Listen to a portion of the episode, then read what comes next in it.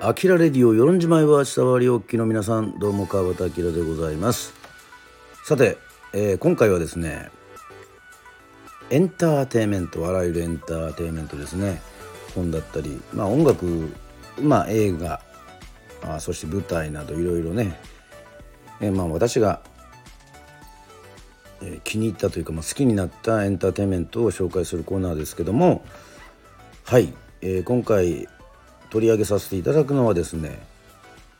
まあ巷では話題になっておりますけども私あのネットフリックスでね、えー、制作されてですね、えー、配信中でございますね。大相撲を題材としたドラマでございますけどもはい。もうこれもねウィキペディアに書いておりますけどサンクチュアリ聖域。サンクチュアリ聖域ですよ。大相撲ということでございまして、えー、大丈夫です、えー、設定は言いますがネタバレはしません、えー、とりあえずシーズン1ですか、え見させていただきました。主演は一ノ瀬渉さん。ということでございましてまあ、巷にですね、まあ、森脇健児さんだったり、まあ、あとあのナイトのラジオとかでもね、えー、いろいろ言ってたんで、えー、ちょっと気になってはいたんですけどもまあ、なんといってもですね、まあ、相撲ね何かといろいろまあ言われたりとかする大相撲なんですけども、まあ、あの簡単にあらすじをね、えー、読みますと、えー、借金による家庭崩壊の中で、えー、なんだろうこれ。いきなり読めないけど借金による家庭崩壊で、えー、ね足利不良のお関清はえー、炎症部屋の炎症親方にスカウトを受けお金を稼ぐために上京し力士になる、えー、センスはあるものの品性も敬意もない彼の態度に周囲の人々の多くは嫌悪感をあらわにするという。そうなんですよこの清ね。まあ後に、えー、ちゃんとですねまあ猿翁というねえー、猿の桜と書いて猿翁というねあの力士しこ名がねあのつくんですけども、まあ、とにかくこの猿翁が、えー、破天荒ということでございましてですね。だからそれがまあ本当にいろんなトラブルを起こしつつ、えー、ものすごくなんかこうなんでしょうね。あのもう若者 ぶっちぎりの若者。まああのストーリーは追いませんけどもいろいろまあとにかくね不良だっていうことです。不良がもう強いんだけどそのまんま、えー、相撲を知らずにこう部屋にねまあ炎症部屋に入ってあのまあ奮闘するという。なかなかあの面白い。えー、ネットフィリックス。久しぶりですね。あのちょっとちょっと離れゆっくりねあの見る時間がなくてちょっと離れてたんですけども。今回はあの何といってもこの相撲角界のまあもちろん物語ですからね。あの本物というわけではなくてまあまあまあドラマなんですけどもとにかくあの染谷翔太さんが出ていたりまあまあそれこそねもういろんな本当にまあ炎症親方ピエール滝さんだったりもとにかくもうねあの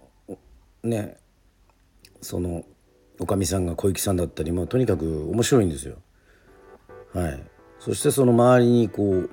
縁をこう囲むね人たちまあ、炎症親方もをはじめ、まあ、円や円空、えー、ここには書いてありますけど円が円楽とね、まあ、とにかくいろいろこういっぱいいるんですけども。はい。まあそこにあのねすごい厳しい、えー、親方、まあ、岸谷五郎さんですか、えー、まあ多分これは龍谷親方がまあね、えー、部屋の親方に父を持つ、えー、各界のプリンス、えー、現在大関、ね、精巧な顔立ちと気さくなる振る舞いからファンも多く各界を背負って立つと目されているがその裏で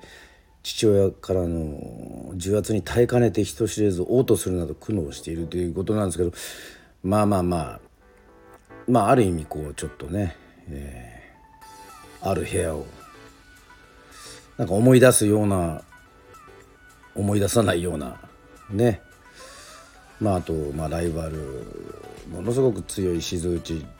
という力士がいたりまあとにかく見ていただければすごく面白い、えー、相撲にね興味ある方もない方も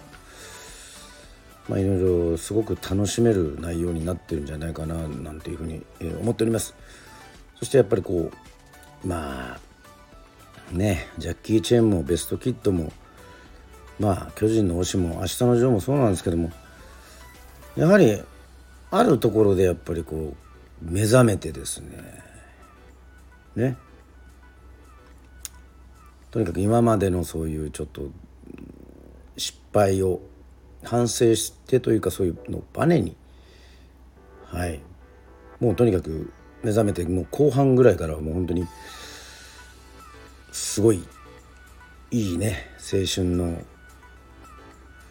映画だななんていうふうにも思ったりとかもしますけども。まだあのエピソード1から 8, 8まで、えー、しかないのでまた、えー、次回シーズンも、えー、期待ということでございますけども、えー、ぜひ興味のある方、えー、見ていただければというふうに思いますけどもあの全部そうなんですけどもその最初のシーズンね8話ぐらいでこれ見てまた第2回がちょっと早めにシーズン2が来るとですねどんどんこう増えていくとねあの、まあ、ネットフィリックスとかねあのシリーズものに、まあ、ありがちなんですけどももうあと追おうとしてもこう見れない時間がなくて。